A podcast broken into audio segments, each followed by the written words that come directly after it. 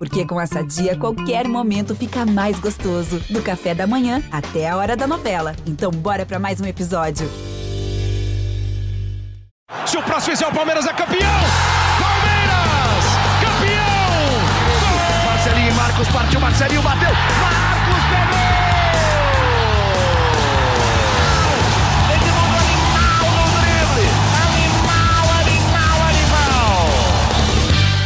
Fala, torcida palmeirense! Começa agora o podcast GE Palmeiras, o podcast exclusivo sobre o Verdão aqui no GE. E eu, Felipe Zito, estou acompanhado quase de equipe completa hoje aqui, né?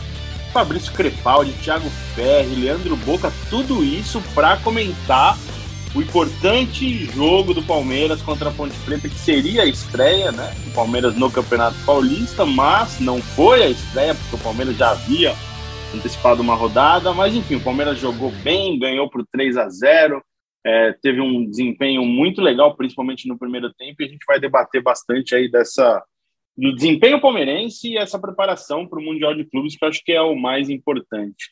Leandro Boca, bom dia, boa tarde, boa noite para o senhor. É, assistiu a partida? Imagino que sim, né? Não, imagino não. Assistiu a partida. O que você achou do confronto é, e desempenho palmeirense contra a Ponte Preta? Quando surge Ferri, Zito, Fabrício, todos vocês que acompanham aí o podcast, sempre um prazer muito verde estar aqui com vocês. É aquilo, né? Jogo de um tempo só e um massacre. Um massacre palmeirense. Poderia dizer que no primeiro tempo eu olhei para frente, falei isso no meu vídeo, né? Eu olhei, estava assistindo o jogo e tal, vi um time preto e branco, falei, pô, é o Santos, não é possível, porque um massacre fácil daquele poderia ter sido muito bem Palmeiras e Santos. Cara, uh, uh, eu falei também que para que o Palmeiras precisa de um 9 se a defesa que ninguém passa pode ser a linha atacante de raça. Sensacional Dani, o, o Murilo e o, e o Luan para calar a boca de muito corneta que até hoje pega no pé do Luan, né? Acho que é um jogador que vem fazendo excelentes partidas pelo Palmeiras, é um zagueiro que, que se firmou bastante aí que, que garantiu aí o lugar dele no Palmeiras. Não estou falando que é um craque, que é o zagueiro dos sonhos, mas é que é um jogador que, que vem mostrando o efeito na Sociedade Esportiva Palmeiras. Outro destaque que eu dou é para as estreias, né? O Murilo não foi a estreia dele, mas foi a primeira vez que ele, que ele começou como titular e a estreia em Allianz Parque e excelentes partidas também do Lomba, que quando acionado foi muito bem, fez uma defesa muito bonita, inclusive, e chegou criticado por parte da torcida, e o Will Smith, que veio ali como um novo Felipe Melo, de repente, para ser volante, ontem foi como zagueiro e foi muito bem. Gostei do jogo, gostei do primeiro tempo, o segundo tempo para para dar para o gasto, né? O segundo tempo que o Palmeiras com certeza tirou o pé, Abel fez alguns testes, Acho que mais do que normal no momento no qual o Palmeiras está voltando, está voltando a jogar. Imagina o calor em Allianz Parque, mesmo nove e meia da noite. Acho que muito produtivo, muito bom, extremamente esperançoso para o Mundial. Estava calor no Allianz Parque, Thiago Ferri? Como é que foi o ambiente da partida da última quarta-feira? Olá, Zito, Fabrício, Boca, o pessoal que acompanha o podcast. Tava quente, cara, tava quente. Tinha chovido um pouquinho antes ali, né? Mas na hora do jogo ali já já tinha parado, mas o ambiente quente. O estádio, assim, me decepcionou um pouquinho o público, é, pela, por o Palmeiras ter diminuído o preço dos ingressos, foram apenas 17 mil pessoas, né? Imaginava que, que teria uma, uma procura maior. Então, mas o ambiente, assim, a torcida fez a festa, né? Vários jogadores foram exaltados, os jogadores da Copinha que estavam lá foram exaltados, o Davidson foi exaltado, na hora que o Davidson foi chamado para entrar, foi aplaudido pelo público, foi uma grande festa. Então, não foi aquele público maravilhoso que, que imaginava para o primeiro jogo em casa, né, no Allianz Parque, né, com o time titular, tudo, depois do título da Libertadores, do começo da, da temporada, mas foi um clima legal, acho que o Palmeiras deixou uma boa impressão e uma expectativa para um público, um ambiente mais legal no próximo jogo, né, contra o Água Santa em casa, esse que é aí a despedida antes da viagem para o Mundial, aí com ingressos, inclusive, mais baratos do que do jogo, do jogo com a Ponte. Então, o Palmeiras que tiver condição, obviamente, né, com todos os cuidados e tal, recomendo que vá também. Acho que vai ser, uma, vai ser um jogo legal para fazer essa festa aí antes do Mundial. Fabrício, o senhor também é, trabalhou na partida. É, eu assistindo, não, eu trabalhei mais cedo, né? Não trabalhei no, no jogo, mas assisti ao, ao, jogo e eu fiquei com uma boa impressão do Murilo. Já tinha ficado com uma boa impressão do Murilo no jogo contra o Novo Horizontino, mesmo com poucos minutos depois no jogo agora contra a Ponte e também fiquei com uma boa impressão, e principalmente do Jailson. É, no segundo tempo achei que ele entrou bem, ali um jogador firme e tal, deu uma dinâmica interessante. É, e o que isso quer dizer? Absolutamente nada, né? Porque o Fabrício está fazendo uma gracinha aqui. É, o Fabrício é papai, né? E aqui a gente está na sala, ele está fazendo uma graça, está tentando tirar minha, minha concentração e está quase conseguindo. Então, voltando ao meu raciocínio, o que quer dizer esse negócio de eu ter gostado dos jogos, dos poucos minutos de Jailson e Murilo? Absolutamente nada, porque eu gostei também dos primeiros minutos do Danilo Barbosa e de outros jogadores recentes que passaram pelo Palmeiras. Não quer dizer nada, mas é um bom começo. Qual foi a sua opinião? Você que está acompanhado de uma estrela muito bonita, que imagino que seja da sua filha, né, Fabrício? Ou não, né? Não sei. Boa tarde, Felipe Zito. Um abraço enorme para você, um abraço para Leandro Boca, um abraço para Tiago Ferri, um abraço também para os nossos ouvintes, que eu estava com muita saudade. Eu estou segurando aqui uma estrela cor-de-rosa com um sorrisinho muito bonito, olhinhos fechados. É uma estrelinha que fica aqui na cama que tem no quarto da minha pequena filha maravilhosa.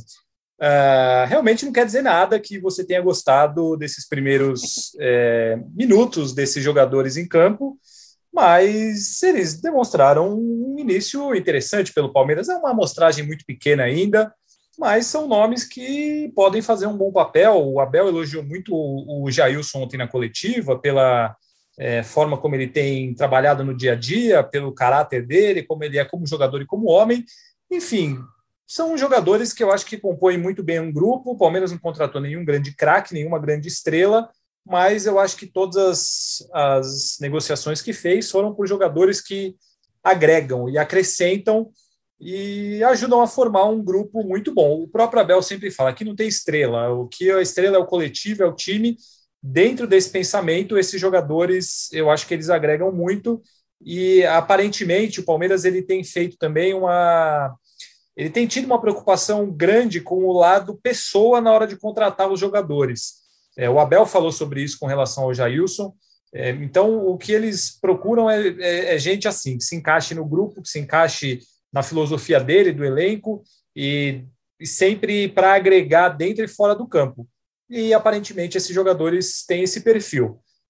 Com relação ao time, é, aconteceu uma coisa, tem acontecido, né? Foi assim contra o Novo Horizontino, ontem também que tempos atrás a gente chegava no jogo do Paulistão, o Palmeiras sofria, e aí era aquele, aquela preguiça, aí você não sabia se ia bem, se ia mal.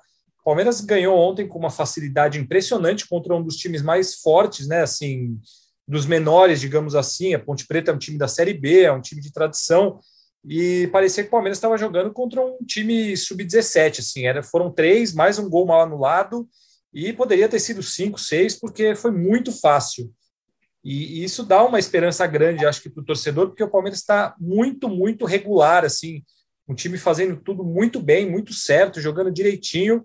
É um time que é extremamente confiável para mim nesse momento, e isso vem se transformando em vitórias atrás de vitórias, agora no começo do ano, foi assim na, na temporada passada, e é um momento especial, hein? O Palmeiras, é, para o torcedor, é fantástico tudo que está vivendo, mas eu acho que dentro de campo Palmeiras vive um, um, momento muito especial e muito correto, assim, muito seguro, regular. É um time muito, muito forte.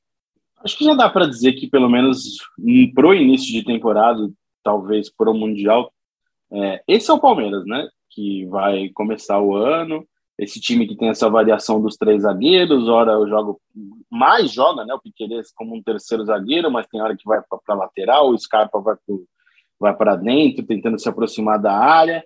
É, eu acho que é isso, Palmeiras, né? Eu não espero muitas mudanças. Acho, acho que até porque, né? Os primeiros jogos do Campeonato Paulista são de preparação para o Mundial, né? Não imagino o Palmeiras chegando é, para jogar a semifinal é, do Mundial lá em Abu Dhabi com um time totalmente diferente. Acho que essa é a ideia é, que está que tá abrindo o Palmeiras de 2022, mantendo, né, já a ideia do fim, né, da temporada do ano passado, quando o Palmeiras é, venceu o Flamengo é, no, no monumento, no, no, estádio Centenário, perdão. Então, é, acho que é isso, né, amigos? Não consigo imaginar um Palmeiras muito diferente é, para o Mundial. Eu acho que a, ba a base é essa. O Palmeiras não contratou nenhum jogador que, que faça modificar muito a ideia de jogo do Abel, né? seria talvez o Alário, mas nada indica que, que vá conseguir se resolver algo a tempo da, da viagem para Abu Dhabi. Então a base é essa, e eu acho que o Abel está conseguindo desenvolver com a mesma equipe um jogo, um estilo de jogo um pouco diferente e aperfeiçoar a equipe que terminou a temporada, a equipe que foi campeã contra o Flamengo. Né? Se a gente for comparar, é, tudo bem que no jogo de ontem tinha o Lomba e tinha o Murilo, que eram reforços, mas eles estavam jogando no lugar do Gomes e do Everton, e o e Marcos Rocha no lugar do Mike. Mas é a equipe que jogou a final da Libertadores.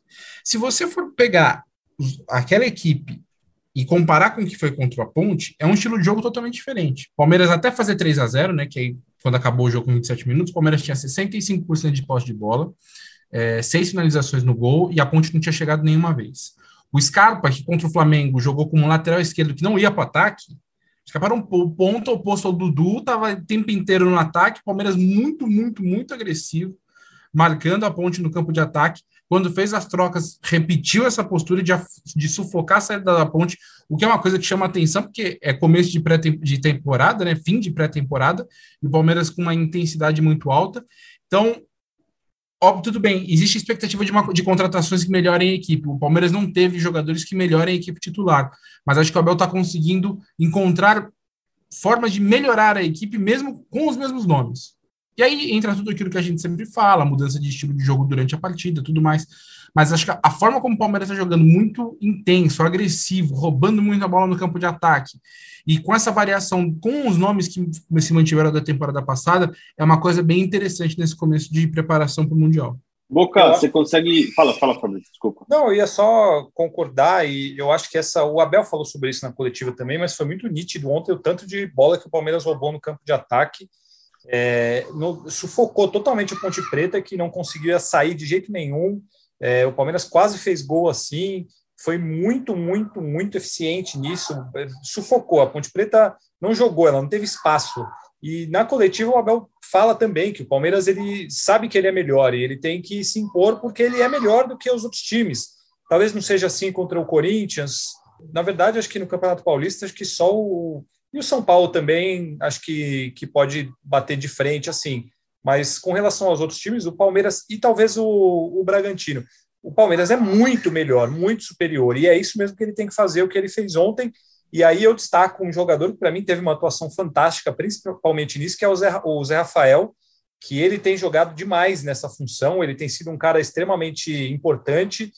É, para mim, ele não sai do time do Abel de jeito nenhum, o Abel sempre bancou ele, e ele, essa função, ele não é aquele cara que aparece muito, mas ele rouba muito a bola, ele faz muito bem essa transição é, da defesa para o ataque, marca, ataca, é o meio, de, o meio campista moderno e ele cada vez mais tem se destacado nessa função. Eu gosto muito dessa sintonia, porque eu ia perguntar o Boca justamente isso, é, sobre o destaque do Palmeiras nesses dois jogos, se a gente consegue apontar alguém, um principal, e eu ia falar exatamente isso, Fabrício, que me agradou muito é, o desempenho do Zé Rafael e do Danilo, os dois sempre marcando em cima, o Danilo mordendo saída de bola até no segundo tempo de um jogo ganho contra a Ponte Preta. Talvez isso deve ser a ideia que a comissão técnica está pedindo, né, para os jogadores. E o Gustavo Scarpa no jogo contra a Ponte, a, como, como o Tiagão falou, aparecendo mais no ataque, entrando na área, é, sendo não apenas um ala marcador ali pelo lado, uma opção de saída de bola, como um atacante, um meia indo é, para o jogo, né? Procurando o jogo no setor ofensivo. Em algumas é, subidas do Palmeiras pela direita, a gente viu o Scarpa até tentando se aproximar como um centroavante. O Palmeiras que não tem esse centroavante. Então eu destaco esses três jogadores, mas também fico com o Zé Rafael é, como para mim um destaque inicial dessa temporada. E você, Boca, consegue definir um jogador, sim, um principal jogador até agora? Claro que é muito cedo, né? Mas consegue ver aí um, um destaque positivo? Zito, eu não vou colocar um jogador como destaque positivo, apesar de concordar 100% com as palavras de vocês e concordar há muito tempo com as palavras de vocês sobre o Zé Rafael. Inclusive, um dado interessante que eu tenho para passar para vocês, uh, diversas vezes, uh, todas as semanas praticamente, a gente faz enquetes no, no, no, nas redes sociais, e uma enquete interessante que a gente colocou foi se, o foi se o Zé Rafael é um jogador que hoje ainda é é, ainda é muito injustiçado pela torcida, por parte da torcida, a gente não pode generalizar. E, para o meu espanto, mais ou menos 80% das pessoas naquela enquete respondeu que sim, que o Zé Rafael ele ainda é injustiçado. Ou seja, a minha leitura dessa enquete foi a seguinte: essas 80%, esses 80% aí são pessoas que agora estão do lado do Zé Rafael, estão entendendo que o Zé Rafael é um jogador de extrema importância tática no esquema do Abel Ferreira. Com certeza é um dos, é um dos grandes nomes nas duas partidas. Né? Na primeira partida ele fez aquele golaço na partida de ontem, tudo bem que o, o chute dele no, no, no, primeiro gol foi meio ali, meio sem querer, ele errou o chute, mas a partida dele, principalmente defensivamente, marcando junto com o Danilo, foi espetacular. É uma fase muito boa, um jogador que a torcida por muitas vezes pegou no pé. Eu confesso que peguei no pé várias vezes. Aliás, de quem que eu não peguei no pé, torcedor do Palmeiras é assim mas é um dos principais nomes. Acho que o Scarpa tem, tem um peso também nessas duas partidas, enfim, muito cedo para a gente avaliar, né? Mas o, o, Zé Rafael, com certeza, um grande nome. É uma brincadeira sobre o jogo de ontem. É, o Fabrício e o, e o Ferres são cobre o Palmeiras há muito tempo, né? Não apenas na Globo, mas antes, nos trabalhos anteriores. É, vocês sentiram ali voltar no tempo quando viram Gilson Klein e Wesley em um jogo do Palmeiras, deu ali, o que está acontecendo aqui? Acho que o Palmeiras voltou no tempo, o que, que aconteceu? Os dois trabalharam juntos né, na, na, na Série B, se não me engano, né? Aquele grande time de 2013 tinha Gilson Kleina no comando e Wesley como Wesley Crowdfunding, né? Crowdfunding, sei lá, Nossa, que foi aquela. Gostei da pronúncia. Aquela grande, grande ideia do Tirone. A, a, falando popularmente, a vaquinha que tentaram fazer pro, pro, pro Wesley, né? A vaquinha que tentaram fazer pro Wesley. Aquilo ali foi uma das passagens mais bizarras da história do Palmeiras, né? O Wesley nunca foi um jogador que merecesse isso. Faz isso para um outro jogador, mas resolveram fazer para o Wesley. Aí o cara é um puta de um desastre. E a vaquinha foi um desastre, porque não arrecadou quase nada. Foi um negócio ridículo. Aliás, Boca, você doou dinheiro para aquela vaquinha ou não? Mas jamais, Fabrício Crepaldi. Ah, tá bom. Jamais. Eu vou, eu vou, jamais, jamais. Eu vou falar uma coisa para você. Eu sempre fui um, um, um torcedor que contribuiu muito com o clube em função da minha paixão. Então eu vou no estádio desde 93 pagando ingresso, eu compro camisa, é, sou, sou sócio avante, né? Então eu contribuo de diversas formas com a Sociedade Esportiva Palmeiras, faço isso com o maior prazer. Quando a gente pensa em alguma vaquinha, como falou e falou muito bem Felipe Zito, pô, uma vaquinha, pô, para valer a pena, pô, vão trazer quem? Vão trazer o Neymar, né? Não é possível. Sei lá, vão trazer o, o Lewandowski, Lewandowski não sei. Exatamente. Cara, quando você vê uma vaquinha, você vê, você vê o, como o Palmeiras naquela época era complexo e como o torcedor hoje tem que agradecer o Palmeiras de Daverson, tem que agradecer, tem que agradecer muito, porque naquela época a gente, né, a gente instituição fez vaquinha para Wesley. Isso é assustador de lembrar. Gostaria de repente que nós mudássemos de assunto. Não, e é isso que o Boca falou é interessante porque assim, eu acho que esse pessoal que fez essa. É, não sei como definir bem, mas essa loucura que se tornou essa janela por causa da história do, do, do centroavante, e tá tudo errado, e o Palmeiras não contrata ninguém, e só tá contratando nego ruim, e não sei o quê. Eu acho que eles esquecem como era o Palmeiras até 2014. E episódios desse tipo, e contratações estapafúrdias que aconteceram no Palmeiras. Aí a presidente fala isso aí deu problema, hein, Fabrício? Não, é, eu estou falando em outro sentido. Eu estou falando em outro sentido. Estou falando é, na questão do que era, e não estou citando ela, não tem nada a ver com ela. É, o que era assim, o Palmeiras, tipo, o que, que acontecia no Palmeiras com relação à gestão, com essas bobagens aí, o Friso falando aqui não é marina para ter barcos, sabe? Coisas patéticas que aconteciam acho que o povo esquece um pouco o que acontecia para reclamar agora porque não vem um, não vem outro e o time está aí ganhando tudo. Enfim, e Gilson Kleiner era um grande personagem, né? O, o, treinador mais gente boa que passou pelo Palmeiras nos últimos anos. O cara era fantástico, deve ser ainda, né? Um cara, perdemos contato, mas puta, que cara legal. Era maravilhoso cobrir o Palmeiras com ele. Era muito bom. Eu lembro que eu estava na minha primeira viagem como setorista foi para São Luís do Maranhão, Palmeiras, Sampaio Correia 2014, né? Foi o, o jogo que derrubou o Gilson Kleiner. E isso que vocês falaram, ele era tão legal que talvez seja uma das poucas pessoas que eu me lembro de quando acabou o jogo, o Palmeiras perdeu, o pessoal, os funcionários que estavam na delegação, estava todo mundo muito triste, porque todo mundo sabia que ele ia cair. E ele era um cara que todo mundo gostava, pessoal da comunicação, o jogador, assim, ele era realmente um cara muito bacana de se conviver.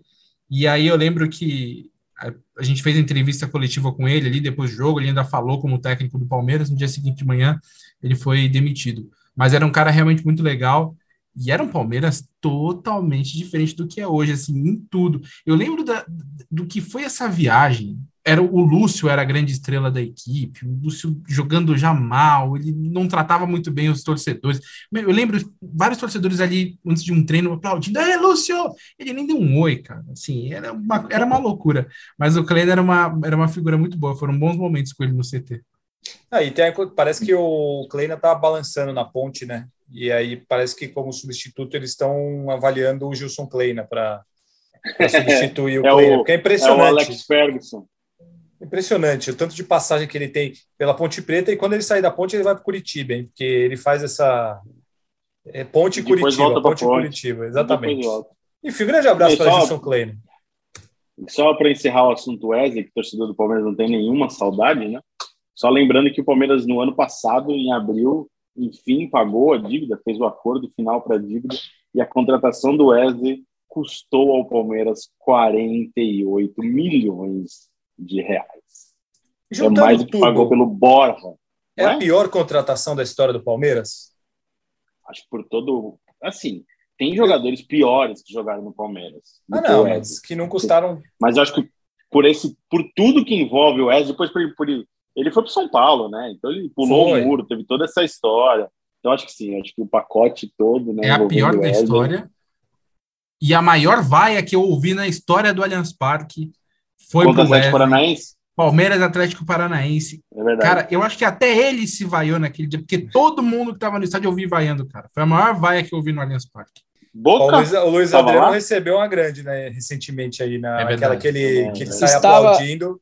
Estava lá e o Ferri tem razão. Foi, foi um eco estrondoso. Foi de repente. Aliás, eu digo mais. Eu digo mais. Eu não sei como o Kleina e o Wesley tiveram coragem de colocar ele para jogar. Não devia, devia ficar em casa, sei lá, ficar no vestiário, toma um banho, troca uma ideia, mas não dá para entrar. E sim, Zito, foi a pior contratação da história do Palmeiras, não diria como o pior jogador, é um jogador realmente nota 3, mas já, já tivemos infelizmente piores. Agora, se você pensar no nível de jogador, na negociação, na dívida que ficou, em ter ido para um rival, intervindo de um rival também, porque ele jogou no Santos, né, se eu não me engano.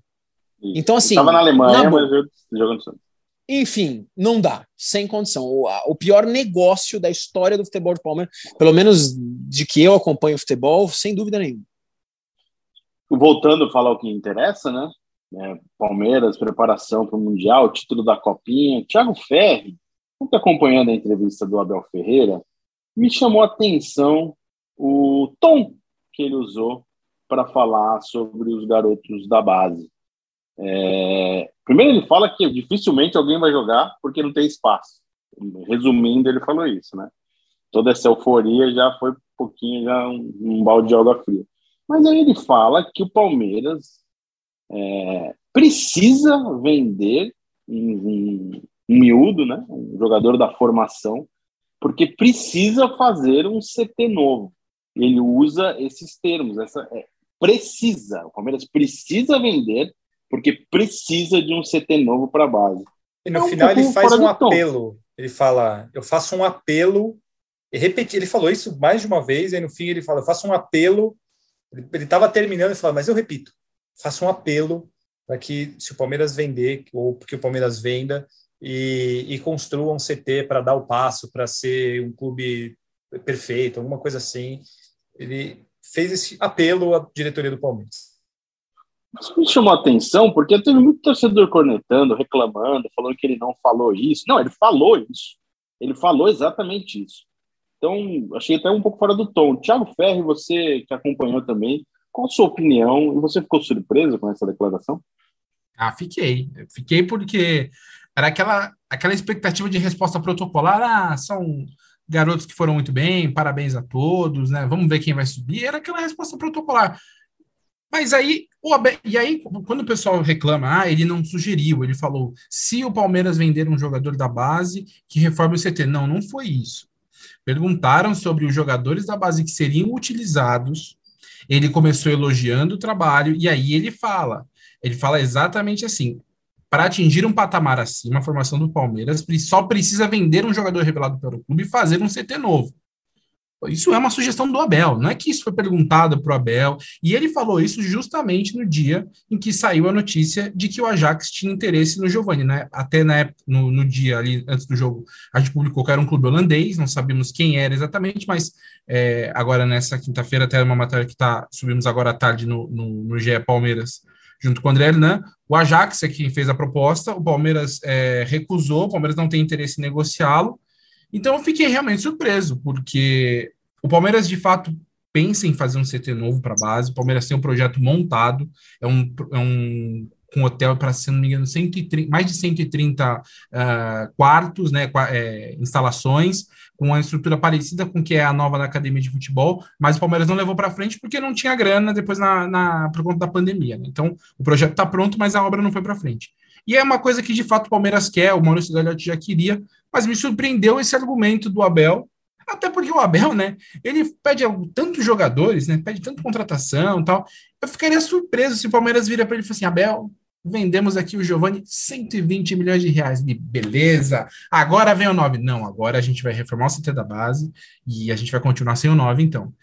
Eu não sei se o Abel receberia tão bem assim se acontecesse de fato desse jeito. Mas, então, por isso me surpreendeu. Mas, até falando sobre, sobre a notícia, né? O Palmeiras não quer negociar o Giovani, o Palmeiras vai dificultar ao máximo a saída do Giovani agora. Ele, agora nessa semana, teve registrado um novo contrato, que já estava acertado para que ele assinasse com um aumento salarial. O novo contrato do Giovani vai até 2026, multa de 60 milhões de euros. A Leila Pereira disse para pessoas no clube que só aceita se pagarem a multa, tudo bem que é difícil, né? Muito difícil que chegue a 60 milhões de euros. Mas o que ela quer dizer é que não vai sair facilmente, né? vai dificultar ao máximo. E a informação do André de que o Ajax vai continuar tentando. Vamos ver o desenrolar. Mas, de fato, me surpreendeu. E o Abel sugeriu sim, pessoal. Vocês podem ficar bravos. Eu, isso não significa que a gente está criticando o Abel, mas é o que é. O Abel decidiu, por livre e espontânea vontade, sugerir que o Palmeiras construísse um CT a partir do valor de uma venda de um desses jogadores da base que não vão ser utilizados. E eu até acho, aproveitando, o Palmeiras provavelmente vai, vai vender alguns desses jogadores, porque o Palmeiras tem um time na base do sub-20, de 1 a 11, o time é pronto. Todos os jogadores podem desempenhar no profissional e eles não vão jogar todos, né?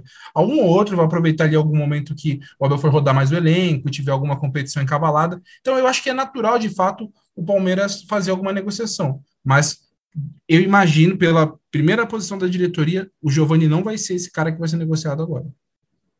Eu não venderia Giovani, mas assim, eu concordo que tem a necessidade de vender, é normal vender. Outro dia eu vi alguém, algum amigo comentou, como, eu não lembro o jogador, senão eu falaria, é, como pode o Palmeiras pensar em vender tal jogador por 90 milhões de reais? Falei, Opa, peraí, 90 milhões de reais ajuda muito um clube de futebol paga muita conta e é isso que faz o roda girar no futebol, né? Você precisa vender jogador. Não é um absurdo vender um jogador, é a necessidade dos clubes brasileiros é, vender jogador. Então, é, não vamos minimizar também uma proposta que seja, sei lá, algum momento de 80, 90, 100 milhões de reais, porque é, é a necessidade, né? Os clubes precisam desse dinheiro, desse dinheiro para fazer. Mas não venderia é, Giovanni nesse momento. Eu gostaria de ver Giovanni jogar mais vezes no elenco profissional, no time, inclusive nesta temporada. Gostaria de ver ele tendo espaço, sabendo que é difícil, porque tem Gabriel Verón, tem o Wesley, tem Breno Lopes, tem um monte de jogador ali que joga pelo lado e a concorrência é muito grande, mas eu não abriria a mão dele, não. Abre o problema, ou não, o problema com relação a isso é que o torcedor, e aí não só do Palmeiras, de, de todos os times, é, ele acha que todo moleque que vem da base é Neymar, né? Então, não, não pode vender por nada, não, pelo amor de Deus, não pode. Claro, você não vai abrir mão dos seus principais craques, não sei o quê, mas, pô, você vê, principalmente em época de copinha, assim, parece que estão surgindo só. Estava jogando a copinha o Neymar, o Messi, o Gabriel Jesus, o, enfim, só craque, porque não pode vender ninguém de nenhum time precisa disso para o futebol dar certo dentro de um clube. os clubes precisam revelar para vender e assim vai. Claro que tem que vender pelo valor mais justo possível, tentar ganhar o máximo de dinheiro, Mas tem que vender, não tem jeito. E outra, você pega esse time do Palmeiras aí, vamos supor, Palmeiras campeão, puta time, melhor que os outros, muito melhor que os outros. Cara, alguns desses moleques, daqui dois, três anos, vão estar tá jogando num, sei lá, numa ponte preta da vida, porque muito provavelmente alguns não vão dar certo, assim, não vão estourar como se espera. Isso é normal, acontece. E aí cabe ao Palmeiras avaliar quais têm melhores condições, quais o clube pode é, ganhar dinheiro agora, enfim, tem uma série de questões a analisar, mas a venda faz parte do futebol. E outra, né? O Palmeiras tem um cheque na mão do Hendrick. Tem um cheque na mão, falta colocar valor e assinar. É, a questão do Hendrick, é, acho que o torcedor tem muita a, a, expectativa de ver, eu tenho muita expectativa de ver o Hendrick jogando. Só que, que é, acho que tomou uma proporção, um tamanho é, que é questão de tempo ele ser vendido, negociado. Tem toda essa coisa dos 18 anos, ele tem que ficar aqui até os 18 anos, então acho que o torcedor tem que aproveitar esse momento, mas é uma questão de tempo, é um cheque que está na mão do Palmeiras que vai ser negociado em algum momento, não tem como a gente imaginar o Hendrick muito tempo jogando futebol brasileiro, e a gente está falando isso num cara de 15 anos que jogou a primeira Copa São Paulo dele, mas ele é realmente, parece ser, muito acima é, para a idade dele, a expectativa é justa, e toda essa repercussão não é à toa, né? Aí você vai falar, puta, mas outros jogadores também causaram repercussão, mas acho que não nesse nível, não tanto quanto um jogador respondendo tanto é, aos 15 anos de idade, né? Então, Palmeiras tem um cheque ali, acho que pode saber planejar, pensar e dar espaço para outros jovens, sabendo que vai lucrar com o Hendrick né, em algum momento, né? O do Hendrick, só uma coisa que é, o Hendrick vai ser e aí eu não estou falando por talento e tal, ele vai ser a, a, a maior, eu falo, o termo joia, que eu não gosto tanto, mas assim, ele é a maior joia do Palmeiras no, no, na ideia financeira, maior que o Gabriel Jesus até. Maior que o Gabriel maior. Jesus, eu não estou falando que ele vai ser melhor que o Gabriel Jesus, porque ele tem 15 anos, mas é, é um jogador que ele esse chega na, no profissional para assinar um contrato profissional, na verdade, né, em julho, sabendo que muito provavelmente a gente vai ver até ele completar os oito anos a venda dele para o exterior ser feita. Muito provavelmente é o que vai acontecer. Ele deve seguir o caminho do Rodrigo, do Vinícius Júnior e do Renier, que foram vendidos menores de idade ainda, quando completaram 18 anos, foram para fora do Brasil. Então é, é isso que vai acontecer. O Hendrick, é, é isso que o Zito falou, assim, ele provavelmente, tem, até pela, pela desvalorização do real em relação ao euro, vai ser deve ser a maior venda da história do Palmeiras. Uh, ele é um cara que o Palmeiras vai lucrar muito. Não vai lucrar aqueles 100 milhões de euros, 80 milhões de euros que o torcedor sonha. Isso não vai acontecer. Mas é muito possível uma venda de 200 milhões de reais, por exemplo, pela cotação do, do euro. Então, é, é, é, isso. assim. Tem alguns caras que vão, vão marcar, é, mesmo que não seja tanto esportivamente pelo pouco tempo, mas ele, o Hendrick vai ser o cara. Eu acho que esse é o cara dessa geração que ele vai dar muito dinheiro, porque hoje em dia na Europa os caras projetam muito antes. Ele já a Europa já projetou o Hendrick para quando fizer 18 anos.